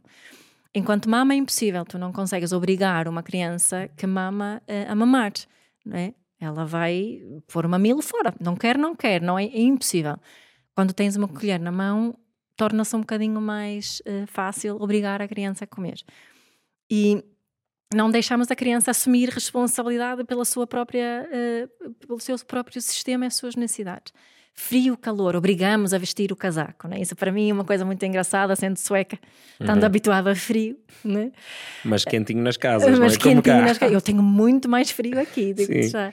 É, é engraçado, houve uma vez um sueco que estava cá de Erasmus que me disse: Eu nunca passei tanto frio no inverno como em Portugal. Assino por baixo, também Exatamente. não, também não. Portanto, mas não deixamos a criança assumir essa responsabilidade por aquilo que é seu e por aí fora, não é? E depois, de repente, achamos que quando a criança adolescente dizem, ah, é tão irresponsável, não assume responsabilidade, mas como? Nunca aprendeu, nunca teve essa oportunidade, não é? E, e quando assumiu, muitas vezes é castigado. Mas espera aí, imagina, está a nevar uhum. e o teu filho de, imagina, 4 anos, 5 anos, eh, vestiu-se sozinho e está pronto para sair de casa certo. e não pôs um casaco. Certo. Tu deixas cometer não, o erro. Filho, pá, eu estou cheia de frio, parece-me que está mesmo muito frio lá fora. Tu queres só ir lá fora um bocadinho sentir e ver se, se queres o casaco ou não? Sim, quero, ok, vai lá fora. Não tenho frio nenhum. Ok, olha, mas sabes uma coisa? Eu só, eu vou, eu seguro aqui no teu casaco e tu, tu, tu decides. Depois diz-me se queres ou não. Normalmente, se eu não chatear muito. A criança não precisa de ser muito orgulhosa, não precisa de, defender a, seu, a sua integridade e vai pedir o casaco. que engraçado. É, é praticamente infalível, sabes? Pois. E o frio não faz mal. Precisamos de vírus e cenas para ficarmos doentes também. Pois tanta antifragilidade que já falámos. Sim. Mas olha, isso da roupa, agora fiquei a pensar. Imagina uhum. que o teu filho veste uma coisa tipo completamente ridícula uhum. para ir a um evento qualquer social, de uhum. família, assim, meio formal. Yeah. Um, estou a imaginar-me a mim. Imagina, tenho um filho e vamos a um, um casamento uhum. e eu que lembro-me do podcast que fiz com a Mia há muitos anos. eu só vou deixá-lo vestir como ele, como ele quiser. E ele veste muito mal para um casamento. Certo. Eu vou ter que lhe dizer: olha, na, na nossa cultura, quando há eventos importantes para os noivos, um, é importante que exista uma certa harmonia. Acham que fica mais bonito se toda a gente tiver vestido mais ou menos da mesma maneira. Uhum. Por isso, acho que devias uh, vestir um fato. Aliás, não, acho que não vou dizer assim, acho que vou dizer. Por isso, tens de vestir um fato. É? Sim. Ando. Ótimo. E qual, como é que tu farias? Eu deixava o meu filho ir como ele quisesse. Mas aí não estás a respeitar as necessidades dos noivos. Quais são as necessidades dos noivos? Então, os noivos tiveram a vida toda a pensar uh, naquele evento hum. e gostavam que aquilo fosse quase yeah. como se fosse um, um, uma obra de arte, no sentido em yeah. que tem harmonia. Estás a dizer um ia assim meio irónico. um, gostavam que aquilo fosse, tivesse uma certa harmonia, porque é o que todos queremos, todos queremos Sim. harmonia. Eu percebo isso, eu ria reconhecer isso. Ia reconhecer isso. Agora, também é deixá-los eles assumir responsabilidade pelas suas emoções uh, em relação às escolhas de uma criança de 4 anos. Claro, mas isso. Sérgio, normalmente, eu percebo o teu, o teu exemplo, Tomás, que é e muito. 15 anos. Como, sim. 15 anos. O, o que acontece normalmente, a diferença entre ter um diálogo, se, se eu, da minha experiência, se eu tenho por norma de aceitar as escolhas do meu filho ou deixar o meu filho assumir essa responsabilidade e não tiver esta luta constante da roupa, em princípio ele vai colaborar comigo quando digo: Olha, sabes, aqueles tios que se vão casar, para eles é muito importante. Eu sei que para ti não é, porque para ti tu ias de fato treino, não era? Que tu gostas mais porque é mais confortável para ti. Para eles, eles, sabes, eles sonharam com isto a vida toda. Eu lembro-me, eram pequeninos e falavam já do casamento e não sei o quê. E, e, eles têm essa ideia de que é mesmo muito importante todas as pessoas estar, estar bem vestida. Hum. E achas que podes vestir isto que, que, arranjamos aqui ou queres encontrar algo que é parecido com isso? Não, quero ir de fato treino. Queres ir de Verde fluorescente. yeah. o, que é que, o, que é que responderias? Eu quero dizer, olha, se calhar, eh, se como isto é tão, tão importante para os teus tios, acho que temos aqui basicamente duas opções. Ou não vais, ou vestes outra roupa. Ah, boa, ok. Então consegui, consegui quebrar-te. Estou a brincar, ou consegui posso, chegar. Ou posso dizer, olha, olha, se calhar, o que é que é? Eu acho que Pergunta, pergunta ao teu tio o que é que ele acha sobre isso. Há muitas opções, sim, sabes? Sim. Há muitas opções. O que é que eu quero dizer é que normalmente as pessoas uh, apresentam muito estas, estes extremos, como estavas a dizer, não é? Claro. Uh, e, e, e, pela minha experiência, normalmente nem sequer precisamos de chegar até lá. Sim, sim, yeah. é, é, é, polarizando, yeah. despolariza-se. Exato. Pronto. Sim, sim, e, e, percebo a ideia, não é? Só que um, o que as pessoas normalmente fazem é que antes de sequer experimentarem uma outra uh, uma outra uh, forma, hum. começam a argumentar, um, a questionar casos extremos. Pois, claro. Hum. Mas depois, e se tivesse 15 anos? Aí já não. Aí, aí pronto, assumes a tua responsabilidade, tipo, vais fazer figuras de pessoa Sim, que, não, que não respeita. Certo, e tenho que me separar também do meu filho, né? porque muitas vezes o que eu como mãe, as mães no geral, os, mais do que os pais, acho eu, um, as coisas que, que identificam-se demasiado com o comportamento e aspecto físico do, do filho, né? como se isso dissesse alguma coisa sobre elas. Né? A, a sopa é um exemplo espetacular em Portugal. Né? Se a criança não comer a sopa toda, é como se eu fosse má mãe. Né? Okay. Eh, eh, identifico-me com isso. Ou se o meu filho dorme bem, sou boa mãe. Se dorme mal, não sou assim tão boa mãe. Portanto, identificamos-nos demasiado com. com uhum. uh, né? Achamos que aquilo diz alguma coisa sobre a nossa qualidade como mãe, quando isso não é nada verdade. Mas tu não ias gostar de, de ter um filho toxicodependente e, e drug dealer? Ias sentir um bocadinho de vergonha ou, ou, ias ficar a pensar, será que fiz alguma coisa mal? É, eu ia, eu provavelmente ia começar a, a questionar a forma como, como eu exerci a minha parentalidade. Sim, Sim se, calhar ainda vais ter um, se calhar ainda vais ter um filho de drug dealer, não pois, sabemos. eu não, não, não, faço a mínima ideia, né? E, e também, como já estudei muito sobre estes temas, sei que não é assim tão simples como só dizer uh, depende da forma como foi educado. Uhum. Né? Pois sim, há, yeah. há variável genética, há Exato. variável do ambiente, há muitas. Yeah. Mas claro que, que a minha ia pôr em causa.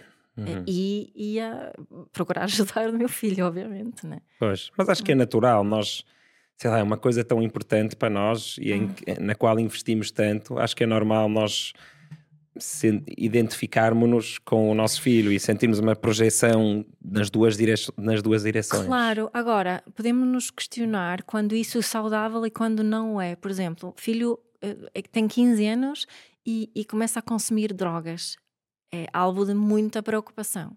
Filho, 15 anos e, e tira um 3 em vez de um 4, se calhar não é assim, não, não é assim tão preocupante.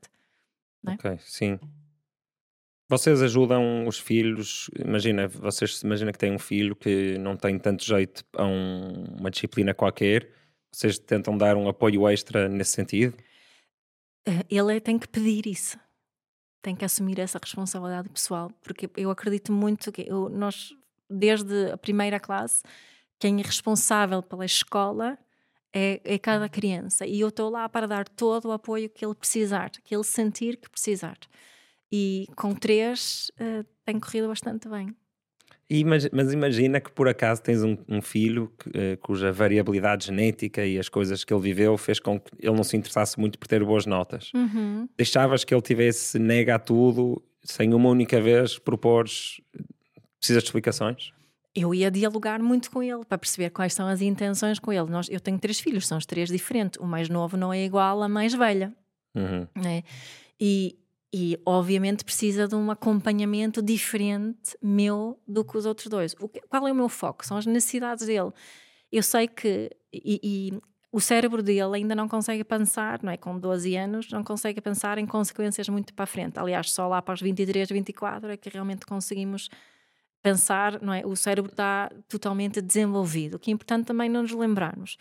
Portanto, eu estar ali a falar sobre o curso que ele vai escolher na faculdade não vale a pena quando ele está, tem 12 anos. Mas se eu sei que ele tem muita necessidade de experiência, novidade, ou muita necessidade de, de, de conexão, pertença, vou procurar encontrar estratégias de motivação para ele um, ehm, poder satisfazer essas necessidades também com os estudos. Ou seja, é por aí não vou estar a premiá-lo, né? porque para mim é muito importante ter gosto por aprendizagem. Para mim, assim, um dos valores muito importantes para mim é que eu adoro aprender, foi sempre muito importante. É muito mais importante para mim que ele desenvolva um gosto pela aprendizagem do que tenha boas notas. Isso é há uma diferença, certo? Uhum, uhum. E então vou, vou procurar ir por aí. Como é que eu posso ajudar o meu filho a ganhar mais gosto pela aprendizagem? E esse, essa será normalmente a minha intenção. Pois, então fazes tipo um plano de marketing sobre uh, que no fundo o que tu queres é que ele tire boas notas, mas vendes através das necessidades dele. Não, eu Boas notas não, mas notas para passar, pelo menos, né? Porque senão vamos prolongar muito esse processo porque vai ficar para trás. Uhum. Então, essa responsabilidadezinha posso assumir, mas o resto é dele. E onde é que começa a ser manipulação? Já estou a fazer perguntas um bocado Já, difíceis. Isso é, é, mesmo difícil, mas eu acho que, mais uma vez, acho que de, de, nasce ali na minha, na minha intenção, porque manipulação quer dizer que eu estou a querer satisfazer necessidades minhas não é? Não, tu podes querer manipular alguém para seu próprio bem. Aqui eu diria que é influência. Ah, então aí já não chamas de manipulação? Não, não chamaria de manipulação, não. Okay. Sim. Essa seria a minha. Aceito pois, outras, mas para mim seria mais isso, sabes? Mas faz sentido, porque hum. imagina, eu imagina que eu tinha esse perfil uhum. e que agora me lembrava, ah, sim, eu uma vez quando tinha 12 anos minha mãe vendeu-me ser bom na escola como uma coisa que me ia dar muitas experiências, tipo. Uhum. E no fundo, se calhar o que ela queria era que eu entrasse num bom curso ou tivesse certo. boas notas. Eu não me ia sentir chateado, lá está, porque confiaria principalmente tendo os pais que eu tive, que isso nasceu de um sítio de amor e de, e de e, intenção exato. boa. E depende dessa relação, não é? Porque eu sempre eu conheço uma pessoa que hoje em dia tem uma profissão que só tem essa profissão por causa dos pais, porque os pais não a deixaram fazer o que ela queria. Uhum. Ela não está assim tão feliz com esse, isso. Uhum. É? Mas lá está, isto é, eu já pensei muito sobre isto, também tem a ver com política, que é quando é sempre um caminho um bocado perigoso quando tu influencias o outro para seu próprio bem mesmo com as melhores das intenções, Sim, porque eu... às vezes estás errado e crias yeah. desgraças Sim, sem querer. E, e mesmo neste caso da minha amiga que estava a dizer, eu acredito que, os, que a, a, intenção dos pais, do coração deles, foi positiva, só que não, não pararam para questionar que as necessidades de quem é que estavam realmente a procurar preencher, não é? Provavelmente suas, de segurança, porque a profissão que ela tem oferece mais segurança e ela ganha mais do que ganharia com outra que ela queria, mas não era as necessidades dela, não eram as necessidades deles. E acho que aí temos uma diferença e ser um pai e uma mãe consciente, pararmos e pensar nisso. Ok, isso tem a ver com as minhas necessidades ou com as necessidades dos meus filhos ou as duas coisas. Também podemos ser honestos com isso. Uhum. Tem aqui outra pergunta de um, de um apoiante chamado Pedro Vieira que pergunta: o que é que os teus filhos dizem sobre parentalidade consciente? Às vezes dizem assim: Oh mamá, tu não ensinas as outras pessoas a serem boa mãe e bom pai. Sério? yeah. Típico. Yeah. Não, o, o, o que eles, eu acho que eles reconhecem muito o facto de, de não existir uh, castigos timeouts e castigos físicos na, na, nossa família. Eles falam muitas vezes disso. Já me disseram muitas vezes: olha, sabes, os meus amigos não acreditam que tu não me bates. Já ouvi os três a dizerem isso. Ou não acreditam que, que, o, o um, que não nos vais pôr de castigo por, por termos feito alguma, alguma coisa. Uhum. É? Mas então vamos falar da ciência disso. Vamos uhum. imaginar que temos uma. Como se faz ciência, não é? Temos aqui uma hipótese que é que não, não dar castigos Uhum. Por exemplo, bater como já há só 3 em 10 que diz que bate, uhum. vamos dizer castigos. Não dá castigos, eh, gera um melhor resultado. Imagina, que esta é a nossa hipótese científica. Yeah. Primeira pergunta, e isto foi um bocado uma pergunta do, do também de um mecenas, que é o Pedro on the road, é como é que medes o sucesso ou não? Yeah. E um, o que é que é o sucesso? Uhum. Ou seja, ao contrário, como é que defines o sucesso e como é que o medes? Yeah. Ou seja, como é que sabes que o vosso caso, teu e do Pedro, uhum. não é só um caso e que se calhar noutros. Como é que tornas isso ciência? Yeah.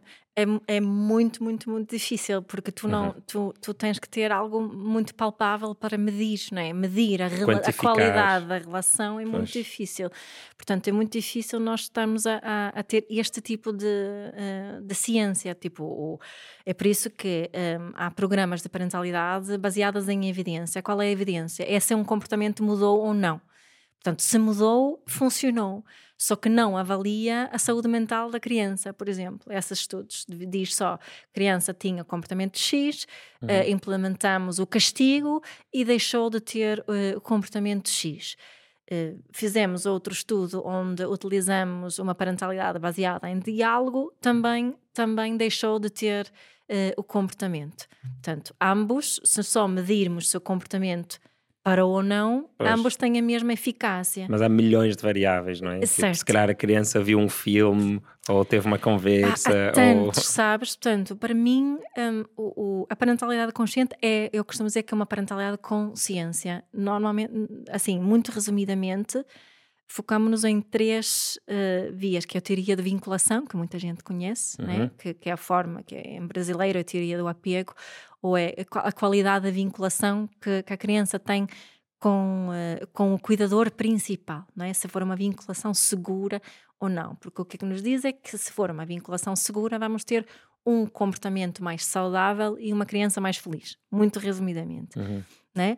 Se a criança pode ter uma vinculação ansiosa, pode ter uma vinculação evitante, uma vinculação desorganizada. Estas pessoas normalmente não têm uma, uma saúde mental tão, tão, eh, tão boa como alguém que cresceu como vinculação segura, sendo que podemos eh, ganhar vinculação segura na vida adulta.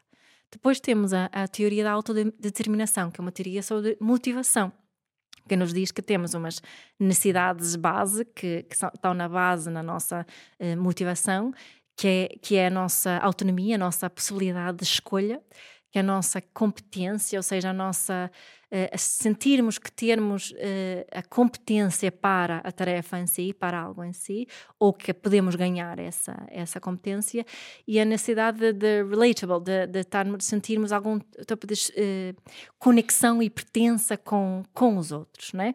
Portanto, fala-nos de uma motivação intrínseca, daquela que eu disse há bocado, da necessidade que eu tenho também de pertencer e contribuir e também ao mesmo tempo sentir-me que tenho eh, escolha e a possibilidade de proteger a minha integridade.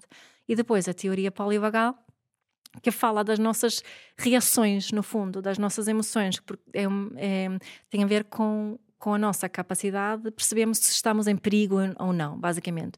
E as reações do nosso sistema nervoso e a forma como isso influencia o nosso comportamento. Isto são as teorias base para, para, para isto tudo que eu tenho falado aqui, isto procuro defender, está baseada nos ensinamentos destas três hum, eh, teorias. Depois podes mandar uns links para eu pôr na descrição do, do vídeo e do podcast sobre, sobre essas coisas. Sim, claro. também. sim, sim, sim, claro, claro que sim.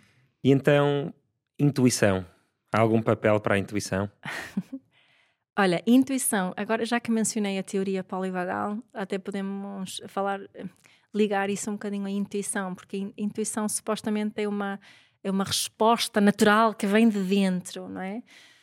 Ah, E às vezes é difícil de, de- de- de- Algumas pessoas também falam do instinto, do instinto maternal, só que se eu, como mãe, confiar apenas no meu instinto, não seria uma mãe muito consciente voltando à conversa das palmadas, não é que eu nunca sentia vontade, o desejo de dar uma palmada.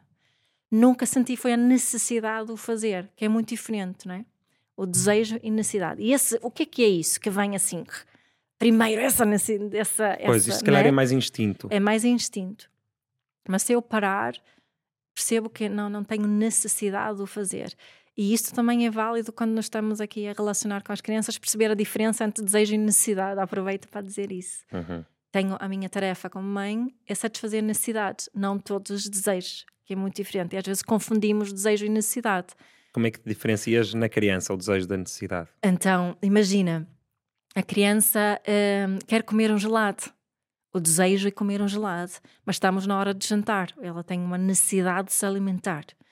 Hum, a criança faz uma birra gigante porque quer uma Barbie, hum, mas se eu me parar e pensar, ok, isto não é sobre a Barbie, e o facto de nós termos estado separadas todos, todo o dia e eu não tenho prestado muita atenção a ela, ela se calhar tem uma necessidade emocional de conexão. Ah, ok. Então em o nível abaixo a necessidade. Ok. Sim. Então, no, gel, no gelado até poderia dizer que era dopamina, não é? tipo, em Também última análise. Ser. Uhum. Não, é? Eu tenho, olha, estou com a boca um bocadinho seca, tenho a necessidade de me hidratar, uhum. tenho água, não é? Ótima opção. Também podia beber Coca-Cola, só que em princípio a água é melhor do que Coca-Cola, uhum. não é? Uhum. Portanto, a intuição, muitas vezes tenha, podemos ligar a uma coisa que se chama neurocepção, que vem da teoria polivagal. Nós temos uma. É como se tivéssemos um scan interior que está sempre a escanear o nosso ambiente, as pessoas no nosso ambiente e o nossa, a nossa vida interior. E vai fazer uma distinção se estou segura, se estou em perigo, estou em perigo de vida. E, e a intuição muitas vezes vem dessa, dessa, desse scan interior. E todos nós temos, vamos ter o nosso, o nosso scanner está uh, prepped, está, tipo, está condicionado de formas diferentes. Portanto, coisas como a minha neurocepção interpreta como perigo, a tua se calhar não vai interpretar. Uhum. E mediante essa interpretação vamos ter reações diferentes perante as mesmas situações, né? Portanto, intuição acho que é uma coisa que não podemos estudar uh, assim uhum. uh, objetivamente e acho que está muito condicionada, sinceramente, acho que está muito condi condicionada pelos nossos valores e as nossas necessidades.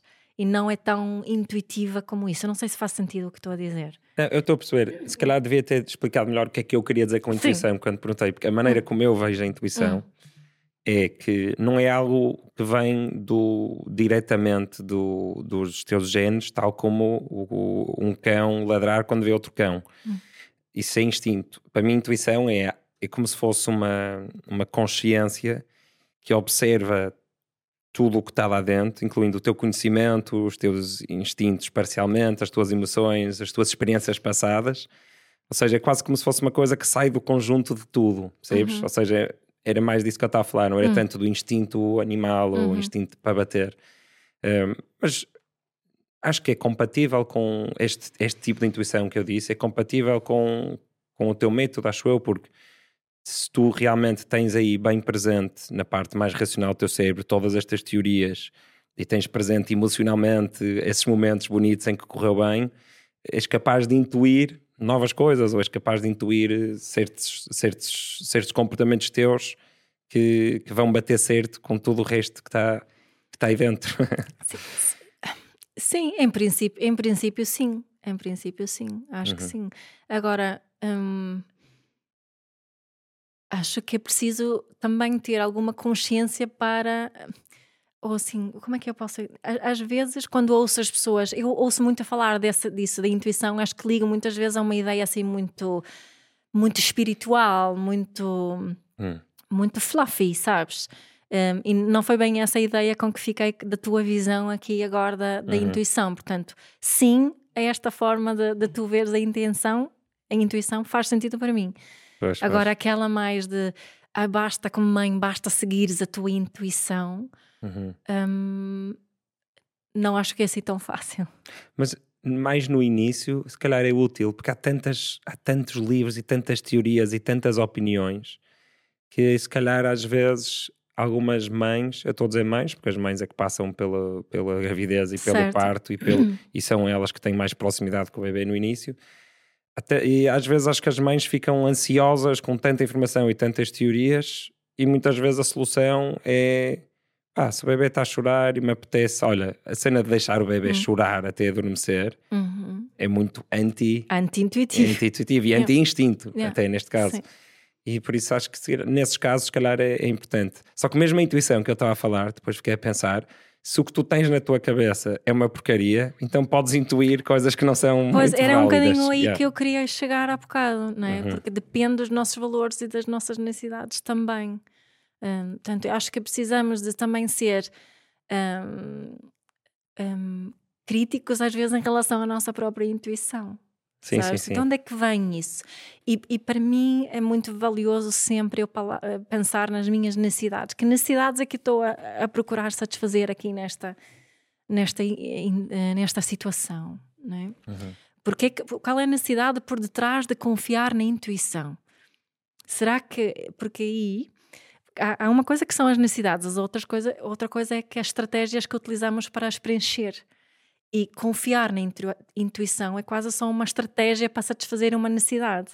Para algumas pessoas pode é? ser, sim. Para algumas pessoas pode ser até uma forma de se desresponsabilizarem. Talvez. Sim, pensando nos talvez, piores casos. Talvez, sim. mas também pode ser, ai, confiar na intuição, se calhar, uma forma de eu ganhar mais segurança. Que outras formas é que eu tenho para ganhar mais segurança?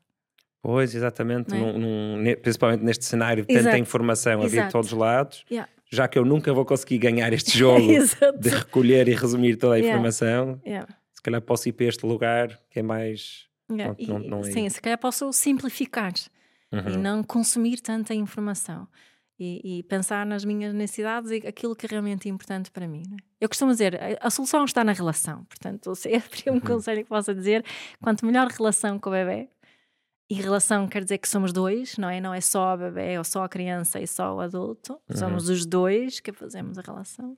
Então. Última pergunta, que é pena que eu tinha aqui mais mil. Estou a adorar esta conversa, estou a aprender muito. Um, sobre a relação com o trabalho, uh, principalmente para as mulheres, que tipicamente são quem, quem sente mais uhum. responsabilidade para, para, para cuidar, um, tens alguma dica para, para quem, por exemplo, tem medo de ter um segundo filho porque acha que isso vai prejudicar a carreira ou assim? Yeah. Pois é, isso é muito difícil, sabes? E ainda bem que fizeste essa pergunta, porque isto da parentalidade consciente não depende só de ti como pai e de mim como mãe, também depende de, do nosso contexto, não é? A nossa possibilidade de agirmos como mães e pais conscientes depende também da segurança que sentimos na, na, na sociedade, porque uma mãe que sente esse stress vai um, ter mais dificuldade em relaxar, vai, vai estar presente, tá, vai estar muito a, a pensar nessa, nessas coisas. E um, e o Estado até dar três anos ou dois de. Estás a ver? É yeah, isso. De, é de isso. licença é muito, maternal. É que eu digo, nos países nórdicos, se olharmos bem, é mais fácil um, praticarmos uma parentalidade consciente do que em, em, muitos outros países. Sim, sim, sim. Um, porque o sistema todo uh, permite um relaxar diferente. Uhum. Não, é? Uhum. não, é? só a minha capacidade, estamos a, não é? ajuda o meu sistema todo a ser uma mãe consciente, não depende só dos meus do, do, do meu esforço pessoal. Uhum. Um, portanto, nunca é a altura certa para ter o primeiro filho, nem o segundo, nem o terceiro. Um, eu acho que um, é, é preciso ponderar muitos variáveis diferentes, sabendo que nunca vamos tomar a decisão. A, a, decisão, vou dizer assim, a decisão que tomamos será sempre a decisão melhor, né? Essa é, é, é que tomamos só podemos tomar uma decisão em relação a ter um, um, um segundo filho, por exemplo. Eu uh, sou muito privilegiada porque não é, trabalho por conta própria, giro o meu tempo, tenho três, três filhos e para algumas pessoas isso não é, não é possível. E eu não tenho uhum. mesmo uma resposta para a tua pergunta. Sim, sim. É? Acho que é uma, é uma pergunta muito política também, não é?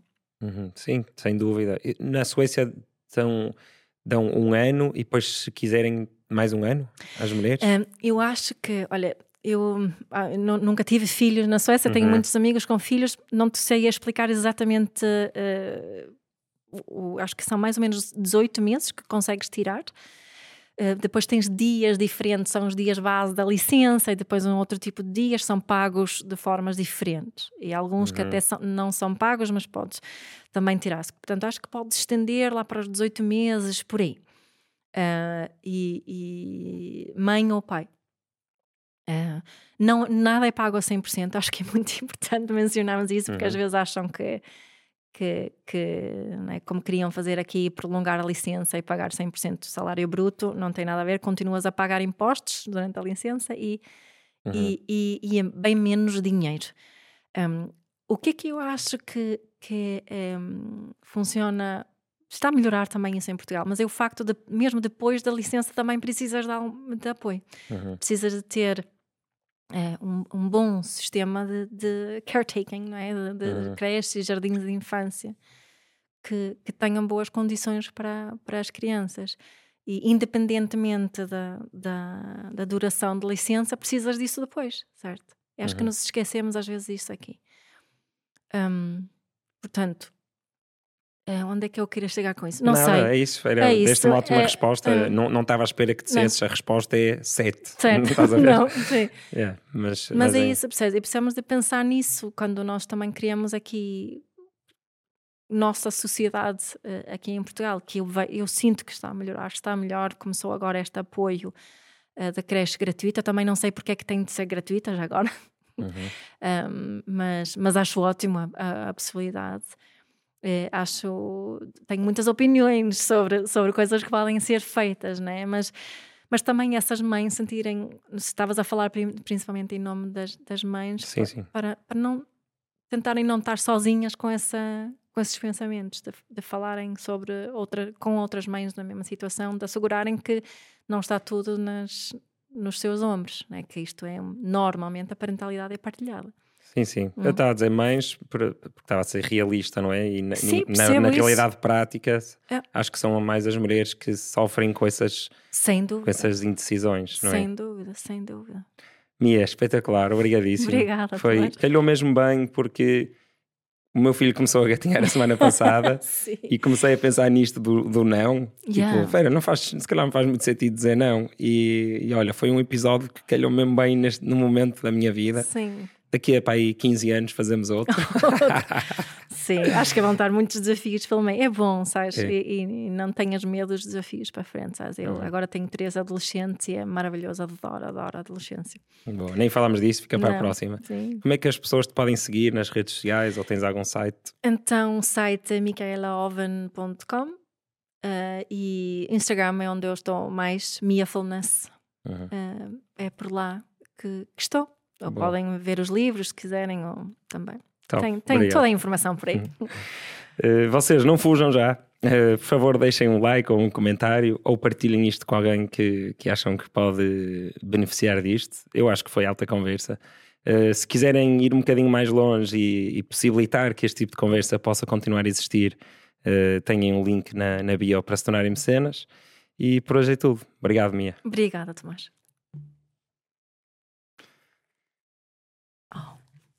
Ui. Muito bom, obrigado. Obrigada eu.